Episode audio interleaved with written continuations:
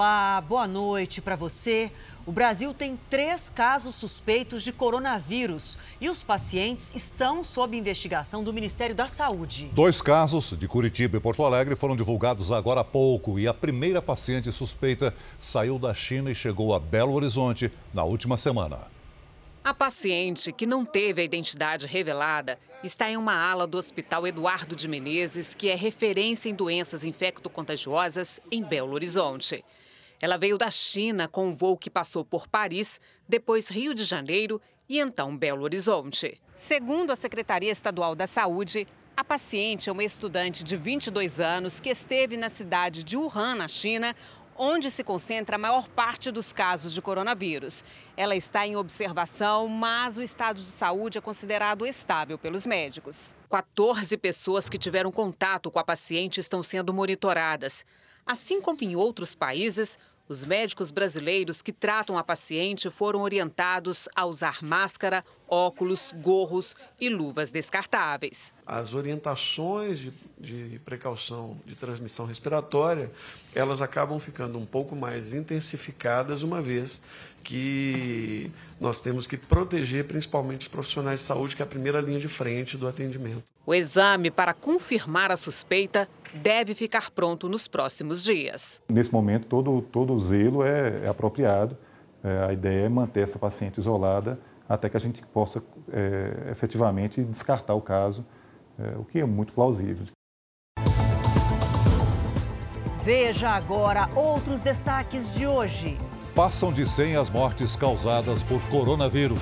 Brasil eleva nível de alerta contra a doença. Na série especial, o consumo e o tráfico de drogas nas estradas.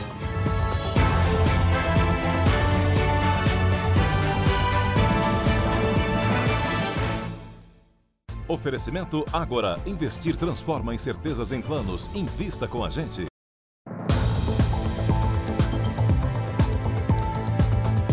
Vidas em perigo com pneus riscados. Tem motorista que insiste neste truque. Pois riscar a borracha dos pneus ameaça não só a segurança de quem dirige, mas de todos que cruzam o caminho. Veja na reportagem exclusiva de Lúcio Sturme e Paulo T. Uma curva nesta estrada do interior paulista. Foi aqui, dois anos atrás, que este carro derrapou, saiu da pista e acertou em cheio a moto que vinha no sentido contrário. O motorista teve ferimentos leves, mas o motoqueiro morreu na hora. Eu acho um, um ato assim de, sei, de irresponsabilidade, né? Para que correr tanto? Júlio César, filho mais velho da dona Ângela, tinha 27 anos e estava indo para o trabalho. A gente fica muito revoltado com essas coisas que acontecem. Afinal, meu filho trabalhava, tinha muitos sonhos, né? Ele pensava muito no filho dele e acabou tudo em nada. A indignação da família foi maior quando a polícia descobriu o motivo do acidente. O carro estava com os pneus riscados. De acordo com a perícia, teve os sulcos rebaixados por uma plana térmica, com o intuito de burlar a fiscalização, o que contribuiu para que o veículo derrapasse. O motorista foi condenado, dois anos em regime aberto, convertidos em prestação de serviços. Riscar pneus é um procedimento conhecido e muito utilizado, principalmente nas periferias. O pneu fica velho e careca, como este aqui, e o dono manda o borracheiro fazer sucos novos na borracha já desgastada. Com o riscador de pneus, demora no máximo meia hora e o motorista consegue continuar rodando por mais alguns meses, mesmo correndo o risco de levar multa ou de causar um acidente. Nosso repórter investigativo flagrou como funciona o mercado de raspagem de pneus. Quanto sai para riscar o pneu? Riscar um pneu de carro? É, 15 reais caro. Ou seja, 60 reais, quatro pneus. Mas o próprio borracheiro avisa. Vai dar multa, viu? Oi? Tá bom. Se o guarda pegar, ele multa mesmo. É. Multa e multa comigo. Sobre o perigo, nenhuma palavra. Aguenta quanto tempo ainda? Viu? Serviço pronto e o resultado precário. As ranhuras atingem a tela na base do pneu. Lamentavelmente, existem caminhoneiros que também rodam com pneus assim. Pneu? Pneu de caminhão é a frisagem nesta borracharia é feita na rua, na frente de todo mundo. Além de afetar a estabilidade, um pneu riscado é menos resistente. Então, é, o risco à segurança é enorme. O pneu riscado não é só a aderência bem menor pela borracha ser mais dura, é também você estar tá usando um pneu que já está com a sua estrutura comprometida. Só nas rodovias federais, nos últimos três anos, mais de 3.500 acidentes foram causados por problemas nos pneus. 150 pessoas morreram. Ali tem uns caminhonetes também, os grandes, se interessar também. Ah, tá. Nossa equipe visitou uma borracharia que vende pneus riscados no atacado. Tem até anúncio na internet. São centenas de pneus irregulares. Parece produção industrial. Ele passa nas, nas, nas borracharias, uhum. faz a coleta do lixo. Uhum. Aí ele seleciona o que dá para riscar, o que é carcaça, entendeu? Entendi. Seguimos um caminhão de entregas, carregado de pneus. O veículo pega a estrada em direção ao litoral paulista.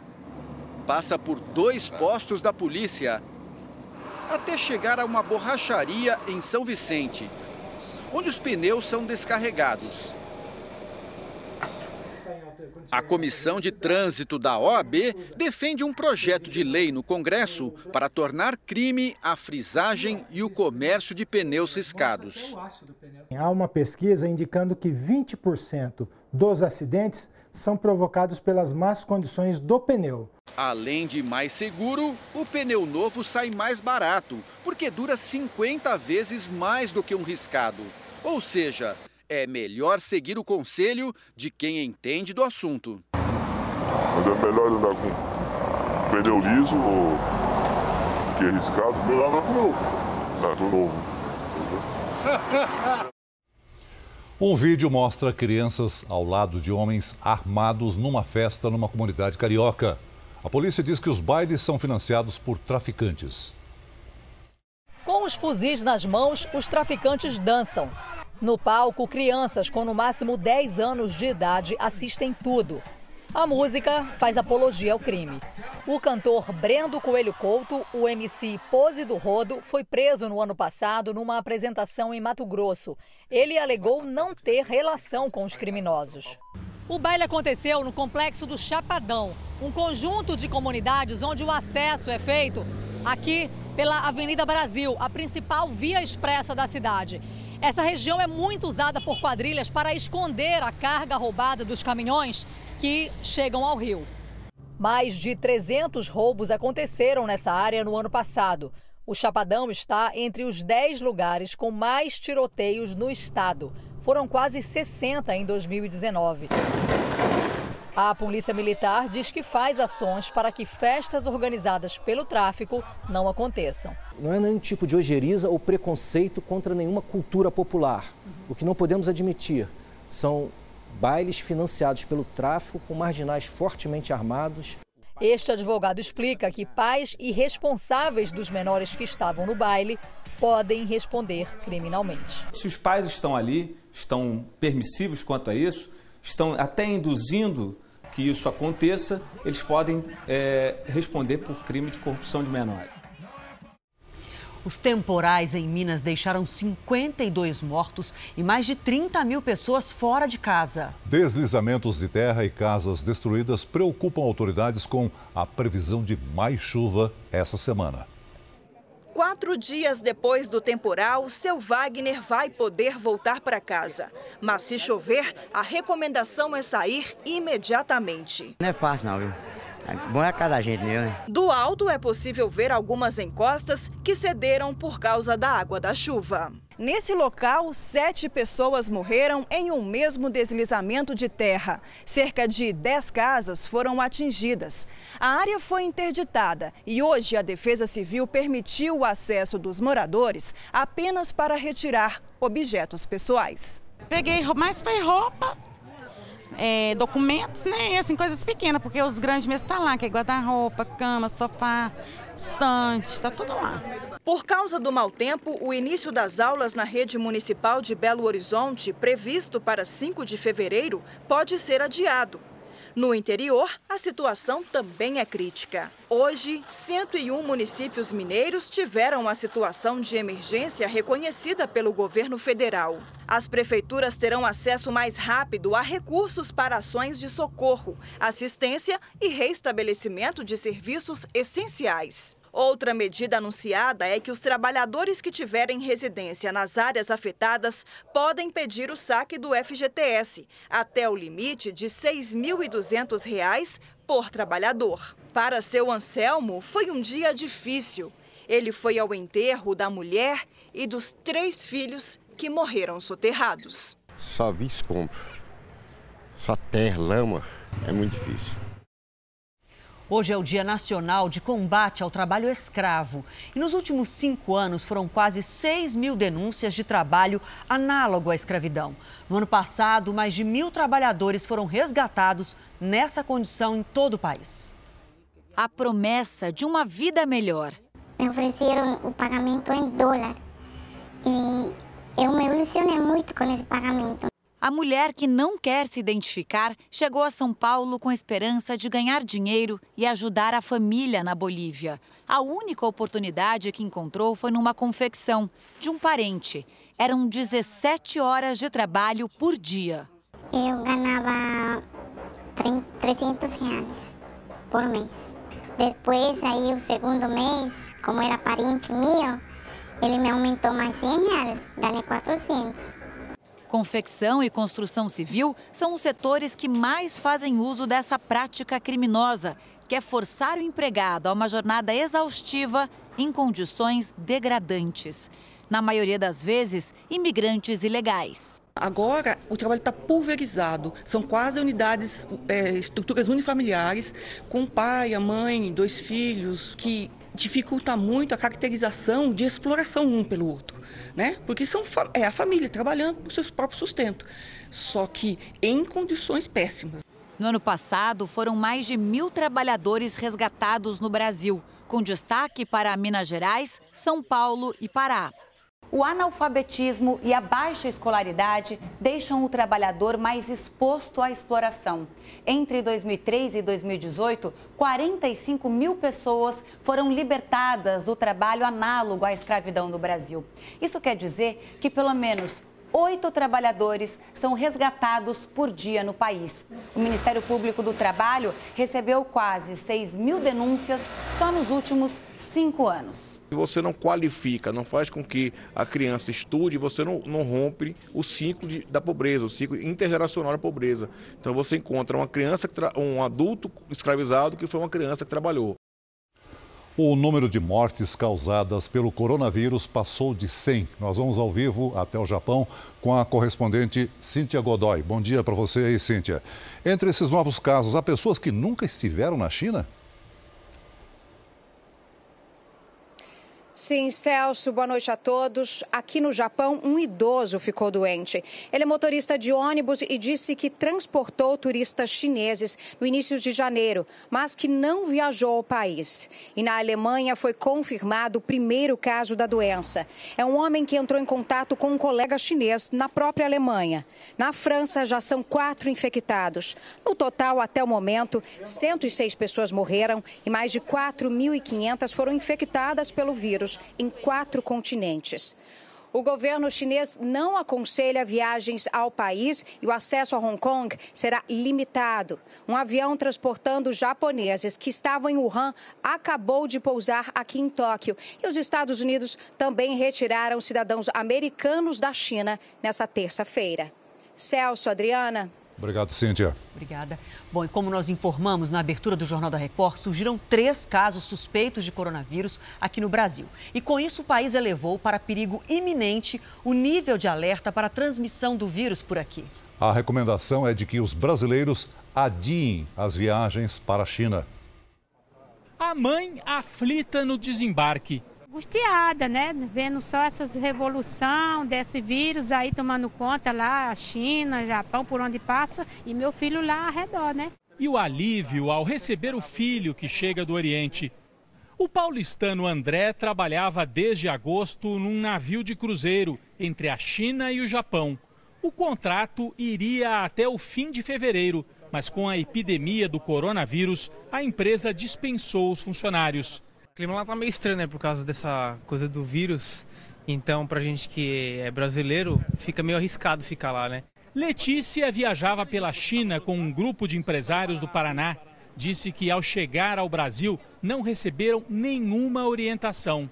Em Xangai, viram ruas desertas e muita preocupação com a epidemia. E de fato nós tínhamos uma certa dificuldade em função de que o governo ele acabou suspendendo muitos voos internacionais de saída, justamente com o objetivo de é, fechar as fronteiras. Aqui no Brasil, o ministro da Saúde recomendou hoje que viagens à China agora só sejam feitas em caso de emergência e disse que não há planos para retirar os brasileiros que estão nas áreas onde o risco de contágio é maior em todas essas, essas localidades, o, o, o, eventual tratamento ele é igual, não tem algo no Brasil ou na China que possa ser é, decisivo para esse processo. O ministro disse que, na avaliação de risco, o Brasil entrou em perigo iminente, porque há chance da doença chegar em pouco tempo ao país. O que muda agora, a gente vai monitorar mais casos suspeitos, porque nós estávamos de acordo com o protocolo da Organização Mundial de Saúde, é, na província de Wuhan. Agora não, agora nós fomos para toda a China. Daqui a pouco nós voltamos a falar sobre o coronavírus. Nos Estados Unidos, o presidente Trump anunciou um plano de paz para o Oriente Médio. Ele defende a criação de dois estados, um para Israel e outro para a Palestina. Ao lado do primeiro-ministro de Israel, Benjamin Netanyahu, Trump garantiu que Israel dá um grande passo em direção à paz. Israel já aceitou a existência de um Estado palestino com fronteiras definidas como base para negociar. O plano estabelece que Jerusalém é a capital indivisível do Estado de Israel e reconhece os assentamentos judeus em território palestino como parte integrante do Estado israelense. O texto diz ainda que o Estado palestino terá o dobro do tamanho atual, sem explicar de onde virão essas terras. Como parte das negociações, Israel concordou em interromper a construção de assentamentos por quatro anos. Do lado palestino, as autoridades precisam erradicar o terrorismo, implementar medidas de liberdade de expressão e fazer reformas políticas. Os palestinos não participaram do encontro com Trump. O primeiro-ministro e o presidente da autoridade palestina rejeitaram a proposta. A seguir, outras informações sobre os novos casos suspeitos de coronavírus no Brasil. Na reportagem especial, as drogas nas rodovias brasileiras. Quase 8% dos caminhoneiros dirigem depois de usar alguma substância ilícita.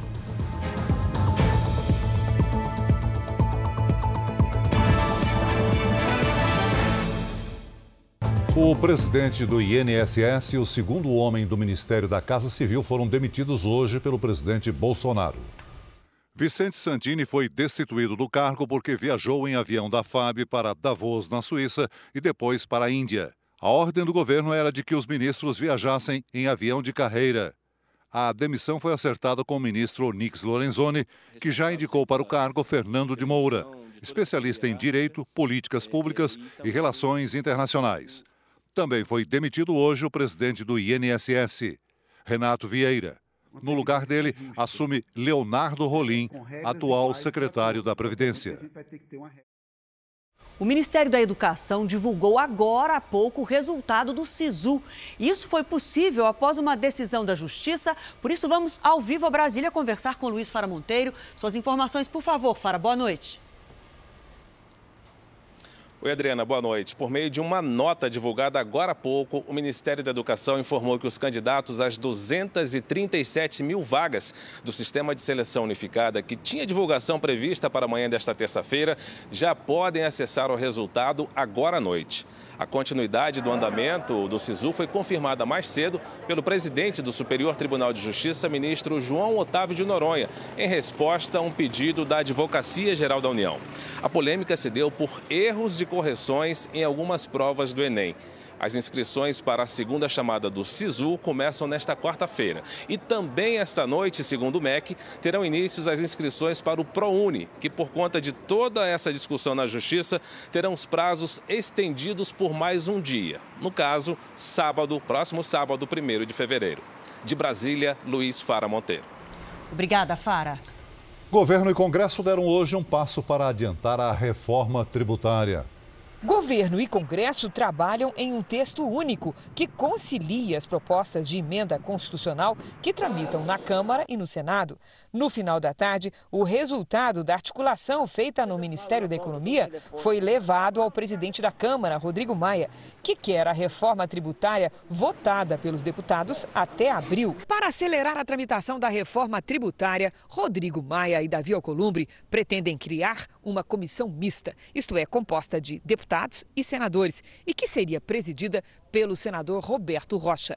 Para o futuro relator desta comissão, o deputado Aguinaldo Ribeiro, o principal ponto da reforma, a fusão de impostos, estaria maduro e contaria com amplo apoio político para a aprovação.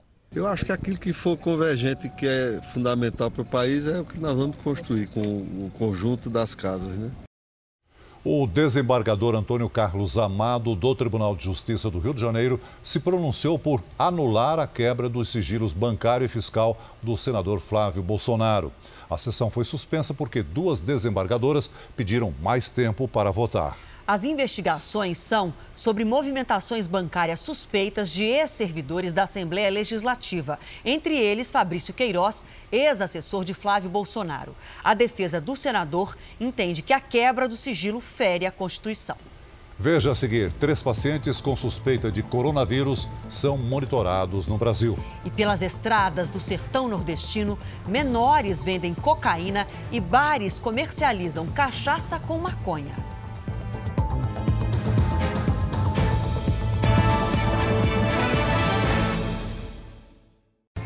Além de Minas Gerais, o Ministério da Saúde acompanha outros dois casos suspeitos de contaminação pelo coronavírus.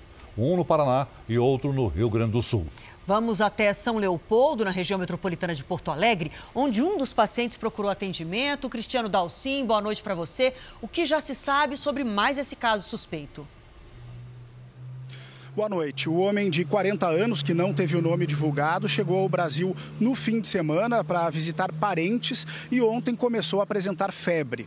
O paciente procurou essa unidade de pronto atendimento aqui em São Leopoldo, onde segue internado para observação. Ele teve o material genético recolhido e encaminhado para análise em laboratório. Os dois casos, esse de São Leopoldo e o de Curitiba, no Paraná, apresentaram pelo menos um sinal ou sintoma respiratório e viajaram para a área de transmissão local nos últimos 14 dias. De São Leopoldo, Cristiano Dalcin. Obrigado, Cristiano. No R7.com você acompanha uma entrevista exclusiva com um médico chinês que mora no Brasil e conta como os parentes lidam com a ameaça do coronavírus lá na China. Um forte terremoto no mar entre Cuba e Jamaica deixou a população de vários países e ilhas do Caribe em alerta. O tremor de 7,7 graus foi sentido até no México e nos Estados Unidos. Em Miami, prédios residenciais e comerciais foram esvaziados. O abalo mais forte na Jamaica fez as pessoas deixarem as casas às pressas. Um alerta de tsunami chegou a ser emitido, mas depois foi retirado. E aqui no Brasil, a temperatura subiu para valer na região sudeste. Lidiane, boa noite para você. Esse calorão continua e com ou sem temporais? Boa noite, Adriana. Para todo mundo que nos acompanha, olha, seguimos com calor e alerta para chuva forte em toda a região até o fim da semana. Amanhã a chuva mais pesada vai cair sobre o Espírito Santo, a zona da Mata Mineira, Belo Horizonte e a região serrana do Rio. Nas capitais de São Paulo e do Rio de Janeiro, pancadas que podem ser intensas à tarde. Os transtornos com os temporais podem ser ainda mais graves nos municípios de Linhares, no Espírito Santo, e Santo Hipólito, em Minas Gerais. Segundo o monitoramento do Serviço Geológico do Brasil, rios que cortam essas cidades já transbordaram e continuam subindo. A chuva forte segue entre o Ceará e o Amapá. No Pará, a combinação entre chuva e lua nova provoca o aumento da maré. As águas podem subir mais de 3 metros e alagar Belém. No sul, uma nova frente fria provoca chuva com trovoadas e granizo nos três estados.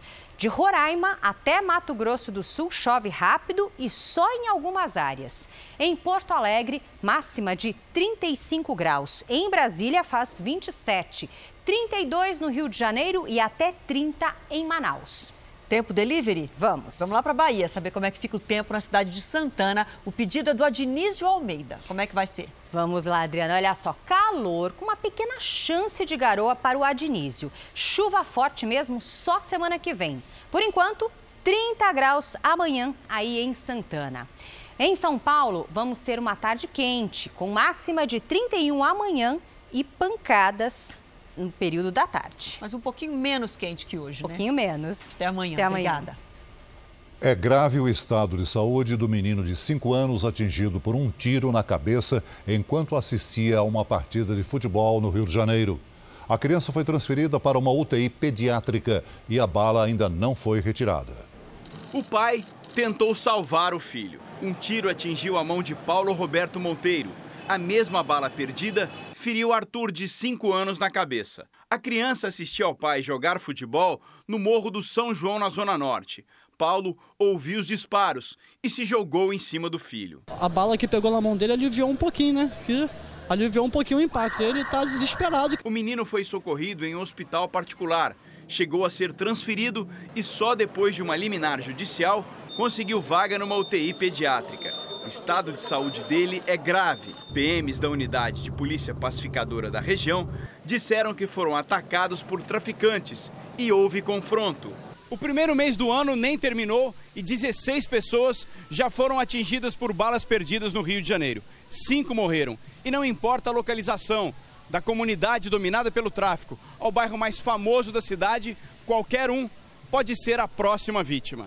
Foi nessa calçada do bairro de Copacabana que Felipe Misraí, de 22 anos, foi baleado nas costas quando conversava com amigos. Ele está fora de perigo, mas do outro lado da cidade, Arthur, que sonha em ser jogador de futebol, ainda luta pela vida. Ele vai sair, eu tenho certeza que vai continuar jogando a bola dela, brincando comigo. A partir da próxima quinta-feira, um novo programa da Record TV vai revelar casos polêmicos da justiça no Brasil. Será que os condenados são mesmo sempre culpados? São dezenas de casos todos os dias. Crimes que envolvem culpado e vítima. O problema é que nem sempre é fácil identificar esses papéis. O Brasil tem uma superpopulação carcerária, uma das maiores do mundo. Já são mais de 810 mil presos. Só que nesse universo em que 41% ainda nem passaram por julgamento, não se sabe quantos são realmente culpados e quantos são, na realidade, vítimas de erros judiciais. Não há estatísticas. O que se sabe é que muitos estão pagando por crimes que não cometeram. Quem matou Giovana? Luiz Bate vai mostrar histórias marcadas por dúvidas no novo programa da Record TV. Há muitas provas que são irrefutáveis, aí não tem conversa. Mas há muitas outras que, se há dúvida, mas o clamor da população para o caso ser resolvido, para botar uma pedra no assunto, isso faz com que muito inocente seja condenado. A chance de desaparecer. Ao lado de Bate, a criminóloga Ilana Casoy vai analisar as contradições de cada caso. Com longa carreira dedicada ao estudo de crimes e autora de livros policiais de sucesso, Ilana vai mostrar o que acontece quando a presunção de inocência não é respeitada. A gente sempre põe luz em técnicas para pegar criminosos e para prender e para não deixar reincidir, como lidar com isso. E dessa vez a gente está mostrando o outro lado, o que fazer para não errar. Nome da Justiça estreia nesta quinta-feira, a partir das 10h30 da noite.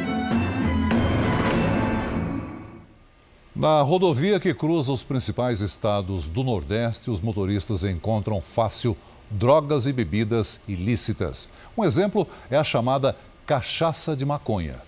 Só no estado de Pernambuco, a quantidade de maconha apreendida pela Polícia Rodoviária Federal deu um salto gigantesco, de 300 quilos em 2018 para mais de 9 toneladas no ano passado. Um território onde a lei é muito pouco respeitada. drogas, álcool, roubos e abuso por parte dos motoristas. Falar sobre rebite ainda é um tabu para a maioria dos caminhoneiros.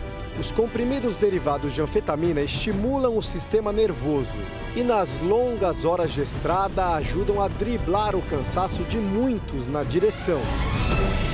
Com uma câmera escondida, mostramos que é sempre bem fácil encontrar o rebite nos trechos em que a BR-116 cruza o Nordeste.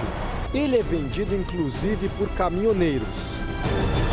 O homem que conversa com a nossa equipe costuma carregar frutas e verduras, produtos perecíveis. Na corrida contra o tempo, ele usa o rebite. Você toma quantas vezes isso aqui? Ah, o ano todo? O ano inteiro? Se fosse pra morrer por causa disso aí, já tava morto. Aí você bota dois pra dentro com água. Daqui a meia hora você tá pilotando sangue de oito filhos de arame. O caminhoneiro argumenta. Aqui nós usamos porque se não usar de noite, morta. Por quê? Caminhão. Eu carrego uma carga lá na Chapada Diamantina, 1.500 km para Fortaleza. Tem que tirar direto. Como é que para com a batata do homem em cima com repolho? Tem que estar acordado. Tem que estar acordado. A região onde estamos é conhecida como Polígono da Maconha. Nós estamos no temido Trevo do Ibó, um entroncamento em pleno sertão que divide as rodovias em direção a Salvador, Fortaleza e Recife. Para muitos caminhoneiros e motoristas em geral, esse é o ponto mais perigoso das estradas do Nordeste. Os relatos aqui são de arrastões, emboscadas, assaltos em sequência.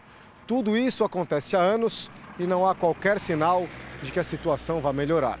Os ladrões de estrada, eles são associados ao tráfico de drogas ou são quadrilhas independentes? Não dá para a gente dizer que são totalmente independentes, né? Mas geralmente uma coisa está ligada à outra. Que você rouba um veículo desse de carro, você consegue financiar o tráfico aqui. Só no sertão de Pernambuco, a Polícia Rodoviária Federal erradicou mais de 430 mil pés de maconha em 2019.